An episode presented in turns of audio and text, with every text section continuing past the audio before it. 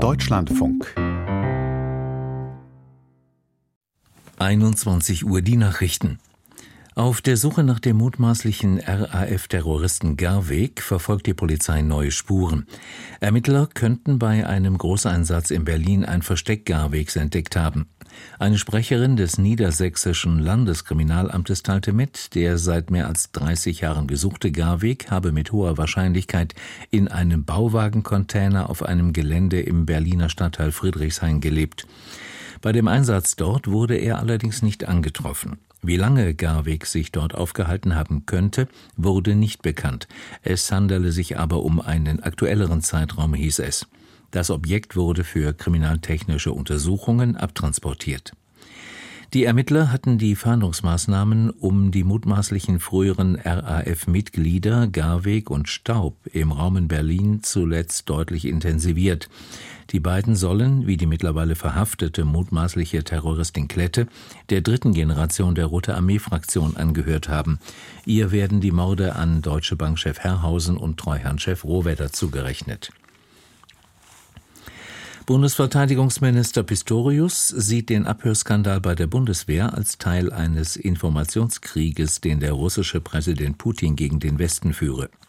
Es handele sich um einen hybriden Angriff zur Desinformation, sagte der SPD-Politiker in Berlin.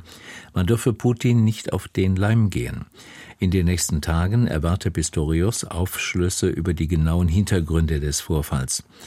Russische Staatsmedien hatten am Freitag ein abgehörtes Gespräch von Offizieren der Luftwaffe verbreitet. Nach Informationen des CDU-Politikers Giesewetter hatte sich offenbar ein russischer Teilnehmer in das Online-Gespräch eingeloggt, ohne dass das jemandem auffiel. Giesewetter sagte im ARD-Fernsehen, es müsse geklärt werden, wie Russland an die Einwahlnummer gekommen sei. In ganz Deutschland haben an diesem Wochenende wieder mehrere Zehntausend Menschen für Demokratie und gegen Rechtsextremismus demonstriert. Im Ruhrgebiet bildeten rund 5000 Demonstranten eine Menschenkette zwischen den Städten Bochum und Herne. Zu der Aktion hatten die kommunalen Wohlfahrtsverbände aufgerufen. Anlass war den Verbänden zufolge das Treffen von Rechtsextremisten in Potsdam Ende November, an dem auch Mitglieder von AfD und CDU teilgenommen hatten. Im Aufruf der Organisatoren der Menschenkette hieß es, viele Menschen, die in der Wohlfahrtspflege arbeiteten, hätten einen Migrationshintergrund.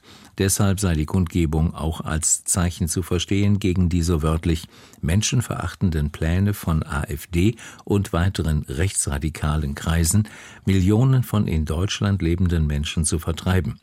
Bei der größten Kundgebung gestern in Duisburg versammelten sich Polizeiangaben zufolge 15.000 Menschen. Mehrere Erdöl exportierende Länder des Verbunds OPEC Plus haben angekündigt, an ihrer gedrosselten Produktion festzuhalten. In einer Pressemitteilung heißt es, Saudi-Arabien werde seine Kürzung um eine Million Barrel pro Tag bis Juni beibehalten. Andere Staaten behalten ihre Kürzungen ebenfalls bei. Russland kündigte eine zusätzliche Reduzierung um mehr als 470.000 Barrel pro Tag an. Die OPEC Plus hatte im November eine Produktionskürzung von insgesamt etwa 2,2 Millionen Barrel pro Tag bekannt gegeben.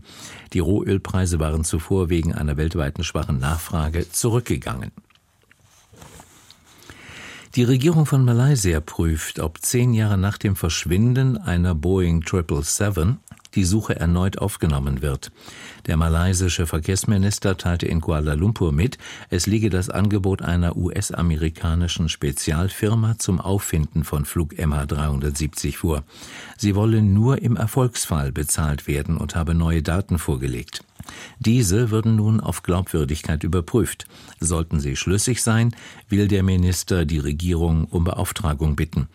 Flug MH370 der Malaysia Airlines war am 8. März 2014 in Kuala Lumpur in Richtung Peking gestartet und ist seither verschollen.